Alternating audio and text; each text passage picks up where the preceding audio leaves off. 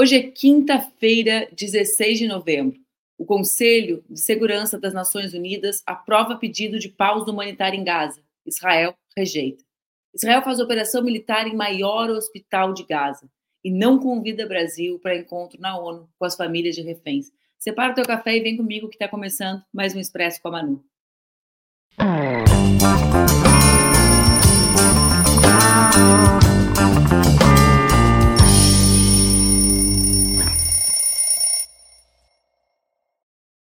Bom dia, bom dia, bom dia. Está no ar mais um Expresso com a Manu, meu programa que acontece entre segundas e sextas-feiras, às 8 horas da manhã, aqui nas redes do Opera Mundi, com transmissão simultânea nas redes Ninja. O Expresso pode ser acompanhado ao vivo e também pode ser acompanhado, gravado ou no formato podcast. Já mostrei para vocês essa coisinha linda que é o cafezinho que eu ganhei. Vou usar esse cafezinho agora, gente. Vou nada, vou continuar usando. Meu grande café. Coisa mais linda, não é? Olha aqui, tem um cafezinho, um expressinho. Amor, mas vamos falar? Temos bastante para falar aí hoje. A Mara Moira, aquela ingrata, aquela pessoa ruim, me deixou sozinha na quinta-feira conversando com vocês. Então, nós teremos hoje, na quinta, um programa igual temos sempre nas sextas e nas segundas, eu sozinha, lendo vocês e conversando com vocês. Tá vendo? A Sheila está contando ali que abre o Expresso e aparece o anúncio do Brasil Paralelo. Pois é uma coisa incrível. Eles veem que as pessoas colocam, que buscam conteúdos uh, de esquerda, conteúdos progressistas, e colocam logo em cima, Sheila, a propaganda para tentar né, salvar essa alma e levar para o lado da desinformação, né, do revisionismo histórico e da mentira. Bom, gente, hoje a gente começa falando sobre a aprovação do Conselho de Segurança da ONU ontem, né, sobre o acordo de sobre o acordo que foi aprovado no Conselho de Segurança da ONU que pede uma pausa humanitária na região de Gaza. Esse texto foi proposto por Malta e foca na situação das crianças e acabou obtendo os votos necessários para aprovação. Além de obter os votos necessários para aprovação, não sofreu veto de nenhum dos países com direito a veto. Vocês se recordam disso? Há pouco tempo atrás, enquanto o Brasil presidiu o Conselho de Segurança da ONU, foi feita uma, uma declaração bem mais política que essa proposta por Malta, que aborda outras questões também, Naquela ocasião, os países aprovaram, votaram a favor e os Estados Unidos fez uso do seu poder de veto. Ontem foi diferente. Doze dos 15 países do grupo do Conselho de Segurança apoiaram o texto, entre eles o Brasil. Para uma resolução ser aprovada no Conselho de Segurança, é preciso nove dos 15 votos e nenhum veto. Além dos 12 votos favoráveis, Estados Unidos, Rússia e Reino Unido se abstiveram. Apesar de pedir a pausa, a resolução não faz nenhum apelo pelo fim das hostilidades como queria o Brasil. A Rússia considera o documento fraco. A resolução pede a implementação de pausas e corredores humanitários urgentes e prolongados em toda a faixa de Gaza por um número suficiente de dias, para que a ajuda humanitária de emergência possa ser prestada à população civil pelas agências especializadas da ONU, pela Cruz Vermelha Internacional e por outras agências humanitárias imparciais. Vocês recordam que a ONU, recentemente, no início dessa semana, nós já falamos sobre isso aqui no Expresso, mas no início dessa semana, as Nações Unidas declararam que em nenhum outro momento tantas pessoas que trabalham justamente com essa rede de solidariedade, de ajuda humanitária, foram mortas, como agora, durante esse último mês, na região de Gaza. O texto aprovado pelo Conselho de Segurança também apela pela libertação imediata e incondicional de todos os reféns. A proposta também rejeita o deslocamento forçado da população civil e exige a normalização do fluxo de bens e serviços essenciais para Gaza, com prioridade para água, eletricidade, combustíveis, alimentos e suprimentos médicos. O texto exige ainda que as partes cumpram as suas obrigações em matéria de direito internacional e também do direito internacional humanitário, em especial no que se refere a civis e crianças. Lembrando que nós já alcançamos a marca de 5 mil crianças mortas e que o Conselho de Segurança das Nações Unidas consegue aprovar essa resolução, que é uma resolução uh, mais menos forte, né, mais frágil politicamente, menos enfática, depois dessa horrenda marca de, 30, de 5 mil crianças mortas na região de Gaza. Assim que a proposta foi aprovada, o governo israelense deixou claro que não vai cumprir aquilo que o texto pede. O Ministério de Relações Exteriores de Israel, não há lugar para essas medidas propostas enquanto os reféns estiverem sendo mantidos pelo Hamas. O embaixador de Israel na ONU, Gilad Erdan, disse que a resolução está desvinculada da realidade. Segundo ele, a estratégia do Hamas é deteriorar deliberadamente a situação humanitária na faixa de Gaza, aumentando o número de vítimas palestinas para fazer com que a ONU e o Conselho de Segurança detenham Israel. Isso não acontecerá, diz o embaixador de Israel na ONU. Bom, vocês têm, acho que vocês também têm acompanhado o volume de manifestações da população de Israel contra o governo do primeiro-ministro, justamente eh, exigindo, né, que exista uma, algum tipo de negociação para a devolução dos reféns, porque objetivamente é evidente para qualquer pessoa que visualiza o que acontece na região de Gaza que Israel não está nem se defendendo, né, e nem buscando os reféns, mas está buscando dizimar a população palestina. Essa narrativa de que uh, há um esforço do Hamas para dizimar a própria população palestina, ela é algo que Israel vem construindo sistematicamente, inclusive, nas, inclusive com essas suas narrativas de redes sociais. Vocês se recordam, há bastante tempo já, umas duas ou três semanas, nós tivemos um episódio aqui só sobre a produção de conteúdo falso e de desinformação que circula nas redes, promovida pelo governo de Israel com os seus aliados. Bom, e além disso, ontem também uh, o texto das Nações Unidas foi aprovado justamente depois que Israel realizou uma operação militar dentro do maior hospital de Gaza, o Al-Shifa. O hospital abriga cerca de 700 pacientes, mais de mil funcionários e milhares de civis que se deslocaram até lá buscando proteção. O exército israelense acusa o Hamas de usar esse centro médico como base de comando. Um médico do hospital disse à CNN que eles receberam um aviso 30 minutos antes do início dessa operação israelense, solicitando que ficassem longe das janelas e das varandas. Vale lembrar, o que é óbvio, que os hospitais são protegidos pelo direito internacional humanitário em tempos de guerra. Mas, no comunicado, Israel disse que o uso militar contínuo desse hospital pelo Hamas põe em risco o seu estatuto de proteção. A ministra de Saúde da Palestina, doutora Mai Al-Kaila, disse que o ataque do exército israelense representa um novo crime contra a humanidade, contra os profissionais de saúde e os pacientes, além de ter consequências catastróficas para essas pessoas. As condições dentro do hospital são descritas também como catastróficas por médicos e jornalistas. Segundo os profissionais, os esforços estão concentrados em manter vivos os bebês prematuros, além de relatar procedimentos médicos que são feitos à luz de velas e sem anestesia. É uma loucura, né, gente? Que a gente que eu tenha que dar essa notícia para vocês. São 8 horas e 10 minutos no Brasil, 6 horas e 10 minutos daqui da onde eu estou apresentando o programa e a gente falando nas condições uh, de, da verdadeira barbárie imposta aos palestinos e às palestinas, inclusive dentro dos ambientes hospitalares. E óbvio, o pior, essa não é a primeira vez que Israel age contra um hospital em Gaza. O jornal The New York Times, que eu creio que eles não vão acusar de ser esquerdista, às vezes eles acusam também, né? Divulgou ontem que reuniu evidências de que foguetes de Israel atingiram o maior hospital de Gaza, ou seja, antes da operação, no último dia 10. Com base nas fotos, ou seja, ontem era dia 15, quando aconteceram, quando aconteceu essa ocupação militar, então no dia 10, o New York Times já, já apurou que reuniu evidências de que foguetes israelenses já haviam atingido o hospital. Com base nas fotos de fragmentos de armas coletadas e verificadas pelo jornal americano, analisadas por especialistas, ao menos três dos projéteis que atingiram parecem ter sido munições israelenses. Israel afirmou que o Al-Shifa foi realmente atingido. Na verdade, vejam só, essa é a versão de, de Israel, né?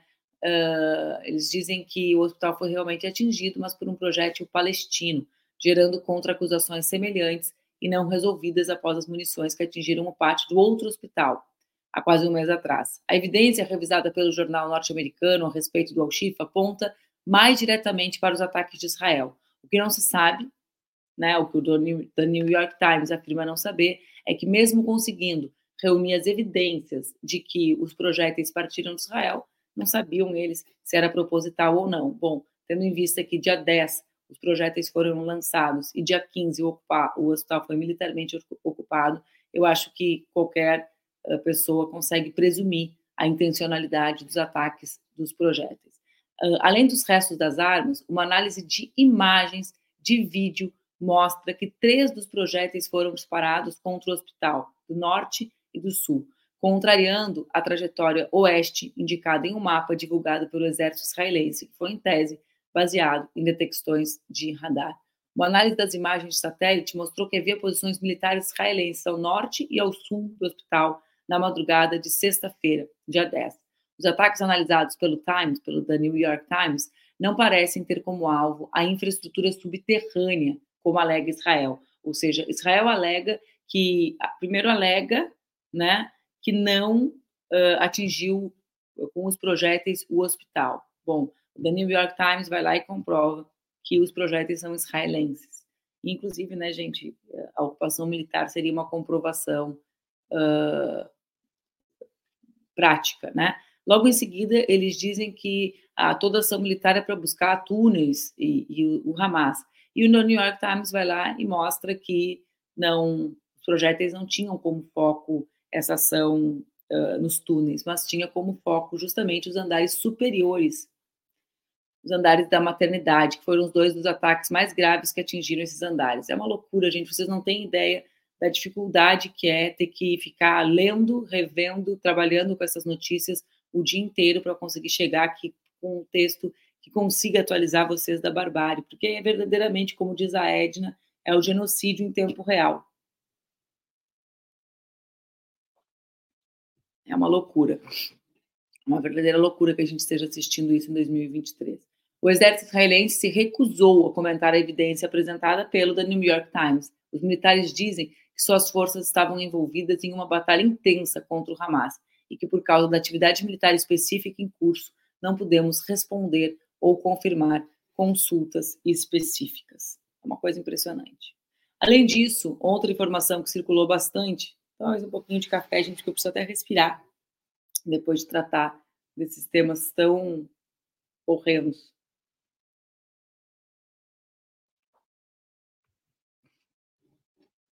Outro tema que circulou bastante ontem foi justamente o fato do governo de Israel não ter convidado o Brasil para um encontro que foi promovido ontem, foi promovido, perdão, na terça-feira, com os parentes dos reféns levados pelo Hamas. Essa reunião aconteceu na sede da ONU, em Genebra, na presença de pelo menos dois ministros do governo do primeiro-ministro israelense. O objetivo desse encontro era o de informar aos demais governos sobre a situação dos reféns, a ausência de informação por parte das famílias e tentar sensibilizar a comunidade internacional sobre a necessidade da guerra contra o Hamas.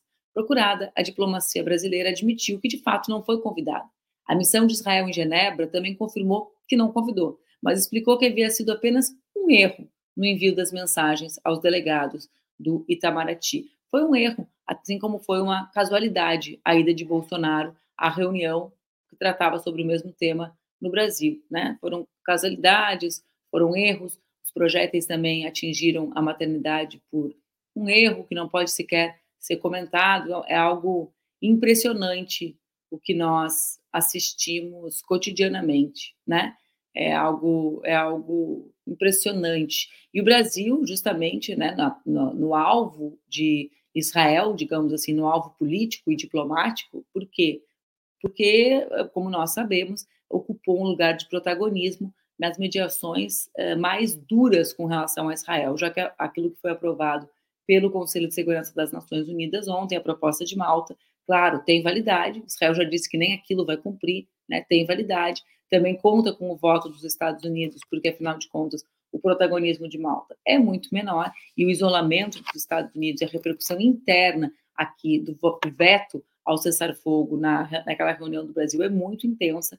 Lembrem-se que aqui eles estão num período pré-eleitoral, né, e, e, e, a mobilização contra o genocídio palestino tem ganhado as ruas, não só das grandes cidades, mas das cidades uh, onde os democratas concentram parte da sua votação. E os setores que se engajam na mobilização uh, em defesa né, da Palestina e contra o genocídio e que exigem o cessar-fogo imediato são geralmente os setores que engrossam e que fazem a diferença nas campanhas dos democratas. Lembremos que Joe Biden foi eleito graças à mobilização dos negros e das negras, da juventude e das mulheres norte-americanas. Se os negros e as negras, a juventude, se as cidades, essas cidades chamadas cidades das grandes universidades norte-americanas, se essas cidades não se engajam na campanha dos democratas, aí, aí a possibilidade de Donald Trump ser eleito mais uma vez o presidente dos Estados Unidos não é pequena. Então, eles também administram as consequências das decisões da política de guerra, da política exterior, da política que dá acordo ao, ao governo israelense, nesse verdadeiro genocídio que nós assistimos ao vivo, eles também acompanham isso com consequências internas. Então, é, é bastante complexa a situação de Joe Biden, que ontem, aqui nos Estados Unidos, estava reunido com Xi Jinping, né, com o presidente chinês. Como ele disse, uma conversa direta e rápida. Quem não gostaria de ser uma, uma mosca para acompanhar a conversa entre Biden e Xi Jinping? Quem não gostaria?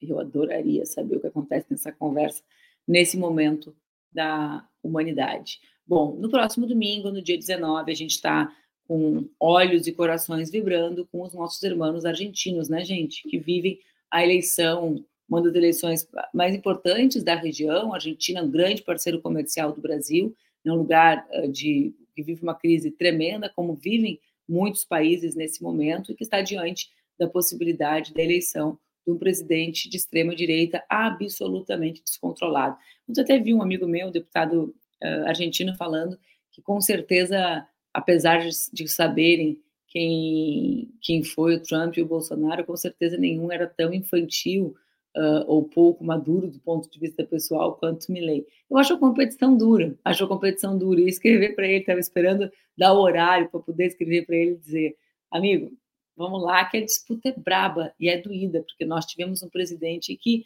ria né, de, das pessoas que morreram durante a pandemia. Então, tinha essa sordidez né, que, que, o Bolsonaro tinha. Mas o fato é que no domingo, dia 19, os argentinos vão às urnas e eu quero trazer algumas informações sobre essa eleição para vocês, depois que eu tomar mais um golinho do meu café, né? enquanto eu fico lendo os comentários de vocês, porque eu quero dar pauta e quero acompanhar o que vocês me dizem aqui no canto. E duas coisas ao mesmo tempo bem feitas não dá para fazer. Imaginem três: dar a pauta, ler os comentários, tomar café, tudo ao mesmo tempo. E essa era a hora que a Maramã ia entrar aqui, que aí eu fico assim, ah, vou dar uma respirada agora. Não, não dou respirada nenhuma. Culpa de quem? Total, da total. Tá aqui, ó. Vou trazer agora para vocês, então. Na quarta-feira, a presidente da Câmara dos Deputados, Cecília Moro, apresentou uma denúncia ao Departamento de Crimes Cibernéticos da PF da Argentina, justamente porque, porque recebeu ameaças de morte. Entre o conteúdo das mensagens tem frases como lei de presidente, nós vamos te matar. Os argentinos estão vivendo essa mistura né, de sensações que os brasileiros já vivemos, inclusive com uma série de mentiras e de desinformação sobre o processo eleitoral. Mentiras que são semelhantes, o roteiro é muito parecido, gente. É por isso que, para mim, é tão impactante o fato de nós não termos nos organizado para conseguir uh, enfrentar a extrema-direita, conhecendo os seus caminhos. Vejam o que disse ontem, eu já falei várias vezes aqui, eu vou repetir, porque sempre é legal dar uma revisada né, no que acontece na Argentina. Mas vamos lá. A Argentina é um país que é governado historicamente por peronistas e antiperonistas. Milei surge como uma terceira força, essa força de extrema direita eh, desvinculada, digamos assim, da organização partidária histórica do país vizinho. Na, no primeiro turno eleitoral, existia uma candidata, a Patrícia Burris, que representava o macrismo e que representava, portanto, esse antiperonismo. Ela fez um percentual elevado de votos, mais de 20%, e declarou apoio a Javier Milei o, o, apoio dela, como nós sabemos, é decisivo para que Milley cresça eleitoralmente, marcando aquilo que eu já disse para vocês muitas vezes, né? A direita extrema não vacila em se aliar à extrema direita. Se alinha rapidinho, dá o apoio rapidinho e sustenta os discursos falaciosos. Olhem o que a Buris disse ontem, falando justamente sobre a, a ilegalidade dos processos eleitorais. Uma narrativa que a gente acompanhou de perto aqui no Brasil, né? Vamos ver o vídeo da Buris? Queda les queda un recurso. Les queda un recurso que saben utilizar muy bien. Y es el recurso de convertir a la elección en una elección en la que cada dos minutos te roban una boleta y cada dos minutos entras al cuarto oscuro y no tenés boleta. Se las guardan, se las llevan, las tiran, las rompen, las destruyen. Cada fiscal que trabaje este domingo tiene que ser un fiscal que tenga la convicción total y absoluta de saber que el último recurso que les queda es el recurso de intentar ganar de manera ilegal lo que no pueden ganar de manera legal. Entonces, la fiscalización en la que... Pode, obrigada, Laila. Pode tirar a mesma narrativa exatamente que nós ouvíamos no Brasil. No, no Brasil era relacionada à fraude das urnas eletrônicas, na Argentina com relação ao roubo de cédulas. Uma loucura, né, gente? O roteiro é muito igual. Outro exemplo foi justamente uh, o exemplo da vice-candidata vice-presidente dessa chapa que chama A Liberdade Avança, Vitória Vila Coel, que disse que o país não tem como sair da situação sem tirania. A gente tem o vídeo da candidata vice do Milei aí, não tem? Tem, Laila? Me conta. Será que temos? Recado no chat privado. Não, não subiu o vídeo? Nossa, era para ter subido, tá vendo como é que é? Então não tem esse, a gente pode. Bem, essa, essa eleição tem movimentado o mundo inteiro, como eu disse. Mas, uh, por isso, justamente por isso, líderes de todo o planeta têm se envolvido e manifestado opinião e preocupação com relação à eleição argentina. Pedro Sanches, eu vou comentar sobre ele depois desse momento, primeiro-ministro espanhol, que está nesse momento sendo reconduzido ao cargo, também se manifestou sobre as eleições argentinas. Vamos ver? Esse tem. Me diz que tem. Tantan. Tem vários Pedro Sanches hoje. Vocês estão? Ah, a Laila mandou um sim aqui para mim. Ô, oh, Laila, teu sim. Como, y con alegría, como usted ha dicho, el que España. No, no es ese, no, Laila. Sociedades, sobre todo europeas, pero no solamente europeas. Okay. Este mismo domingo va a haber elecciones en ah, Argentina. Ojalá gane Massa y no gane Milei, ¿no? Pero, pero creo que es muy importante. Que... Pode tirar. Olha, o Sanches tem falado muito sobre isso. Tem, inclusive, achei, achei inclusive que era outro vídeo dele falando sobre a eleição da Argentina, mas ele falou ontem durante também a sua investidura, né, a sua candidatura a primeiro-ministro submetida no parlamento, no parlamento espanhol. Outro que falou ainda ontem sobre o tema foi justamente Pepe Mujica, né, que já tem se manifestado há um, algum tempo sobre as eleições na, na, na Argentina. Vamos ver o vamos ver o Mujica? Ah, argentino, que me siento más hermano de mi fuero íntimo. Eh, ante el dilema que tiene el, pueblo argentino, y no porque más sea mi amigo, sino que lo, ante la opción que existe lo votaría, porque reiteradamente está planteando la necesidad de gobierno nacional. Me parece que tiene conciencia que la Argentina no necesita cataclismo, sino vertebrar unidad nacional,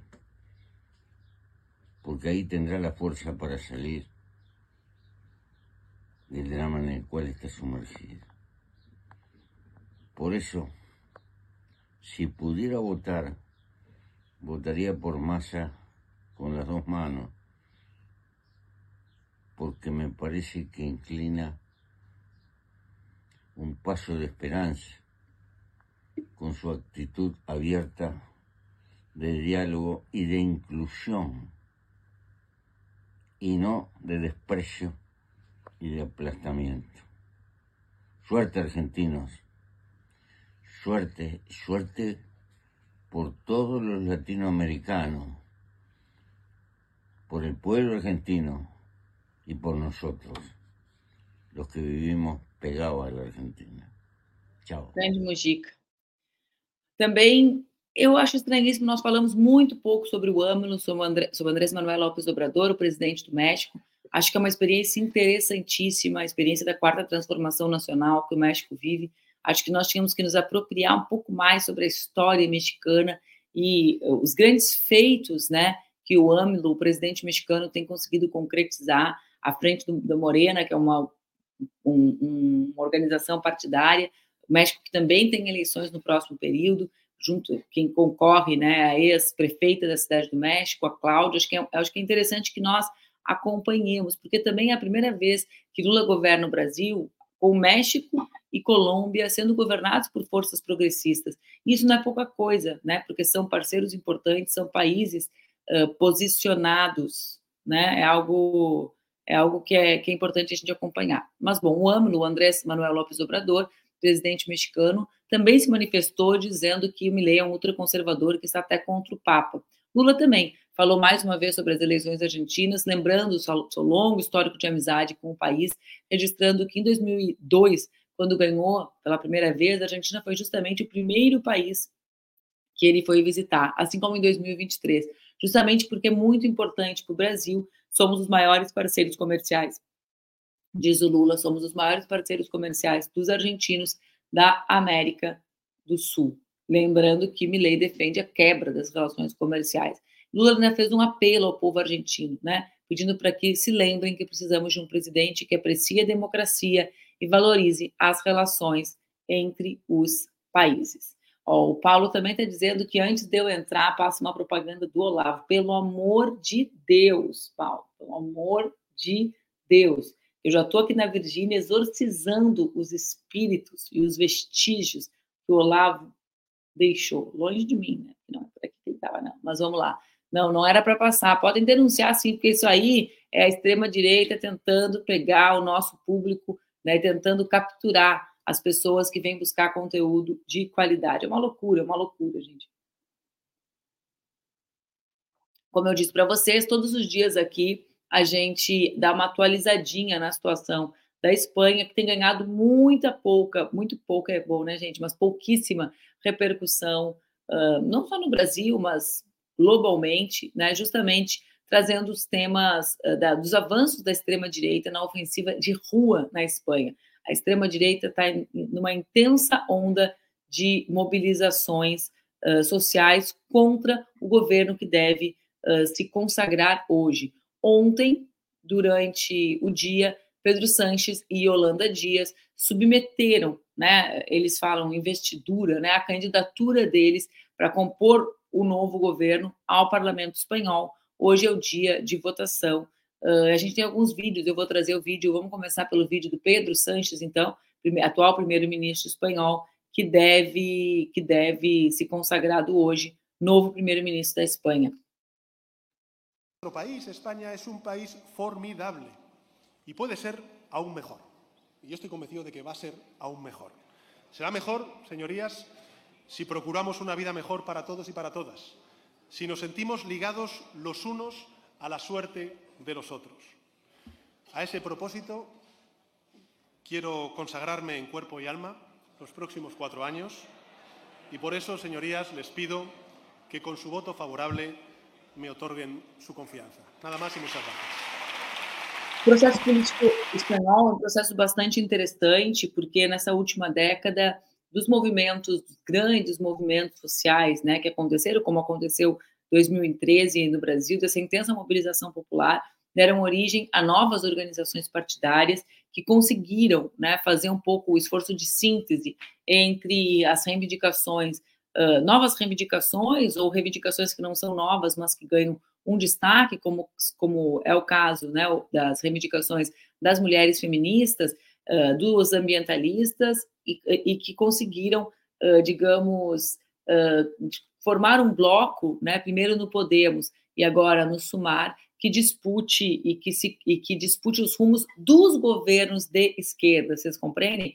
Então, o Pedro Sanches, politicamente, seria mais uh, próximo, né, uh, dessas das forças sociais democratas. Só que para compor o governo, ele é obrigado a compor um governo à esquerda, com setores sociais que se mobilizaram no último período. Eu acho isso bastante interessante. Claro, dessa vez, além disso, ele teve que fazer uma flexão e compor o governo com os independentistas catalães. Vamos ver o vídeo da Yolanda Dias, a segunda figura mais importante hoje da política espanhola, que representa essa flexão à esquerda de Pedro Sánchez, a ministra do Trabalho, vice-presidente da Espanha, ministra do Trabalho, que reverteu a reforma trabalhista no país espanhol, no país espanhol, bom, né, no território espanhol. Vamos ver aqui a Yolanda Dias falando? Gobierno de coalición progresista y verde. Quiero agradecer a la ciudadanía la paciencia, la responsabilidad y el respeto por la democracia que llevan meses esperando este momento. Este gobierno nace de un compromiso con los trabajadores, con las mujeres, con los pensionistas, con quienes pelearon por la libertad y la democracia, con el planeta, también con los jóvenes, unos jóvenes que nos enseñan el camino. Que no se vayan quienes liderarán el mañana, quienes hacen ciencia e innovan, quienes escriben y hacen arte, quienes emprenden, quienes curan y protegen, quienes aman la libertad, quienes en definitiva van a protagonizar esta España del futuro. Y lo vamos a hacer, señor Sánchez, con esperanza y sí, con alegría, porque lo vamos a cumplir construyendo la mayoría del sí, la mayoría del diálogo frente a la minoría del odio. Y decimos sí a un futuro que tiene que ser mejor. Cuando os griten, cuando os lancen su odio, cuando os sintáis solas ante aquellos que solo quieren permanecer en el pasado y que hacen del miedo su política, podéis sonreír. Estáis construyendo un país mucho más grande que el que nunca tuvimos. Quando a Yolanda se refere né, ao longo período de espera da cidadania, porque a eleição aconteceu no dia 23 de junho, né? A eleição já aconteceu, Guilherme, a eleição aconteceu no dia 23 de junho, e então, julho, agosto, setembro, outubro, são quatro meses e meio, quase cinco meses de espera de debates intensos de Pedro Sanches para conseguir os votos no parlamento espanhol. Lembrando, o PP foi a força mais votada, né, o Vox diminuiu, mas PP e Vox juntos, ou seja, a direita tradicional já aderindo né, às pautas da extrema-direita e a extrema-direita espanhola não conseguiram, submeteram uma investidura, uma candidatura ao parlamento, não conseguiram os votos e desde então, desde esse longo processo de quase cinco meses, Pedro Sánchez busca construir os votos que deve alcançar na votação de hoje. Então, amanhã, no Expresso, Pedro Sánchez já deve ser o novo primeiro-ministro espanhol. Muito importante para lembrar vocês, as eleições na França demonstra uma eleição também empatada entre Mélenchon da esquerda e Marine Le Pen, né, com Macron adotando políticas e uma postura absolutamente uh, a favor de Israel, né, lembrando, a França é o país que hoje proíbe as manifestações em defesa da Palestina, então é, é bom a gente dar esse giro pelas eleições do mundo, porque a despeito do que alguns dizem que a extrema-direita foi derrotada, a extrema-direita está nos espiando, né, enquanto nós buscamos construir soluções para grave ou para as graves crises que o mundo, o mundo enfrenta. Bom, a gente se reencontra amanhã, às 8 horas da manhã, aqui no Expresso. Obrigada pela audiência.